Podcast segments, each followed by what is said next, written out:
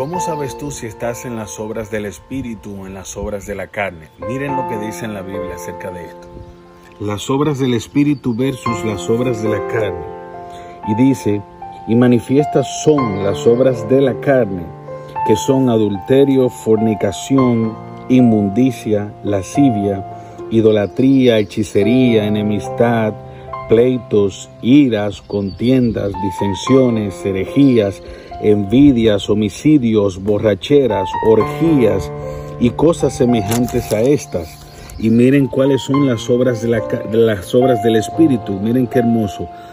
Mas el fruto del Espíritu es gozo, paz, paciencia, benignidad, fe, mansedumbre, templanza, y contra tales cosas no hay ley. Qué hermoso.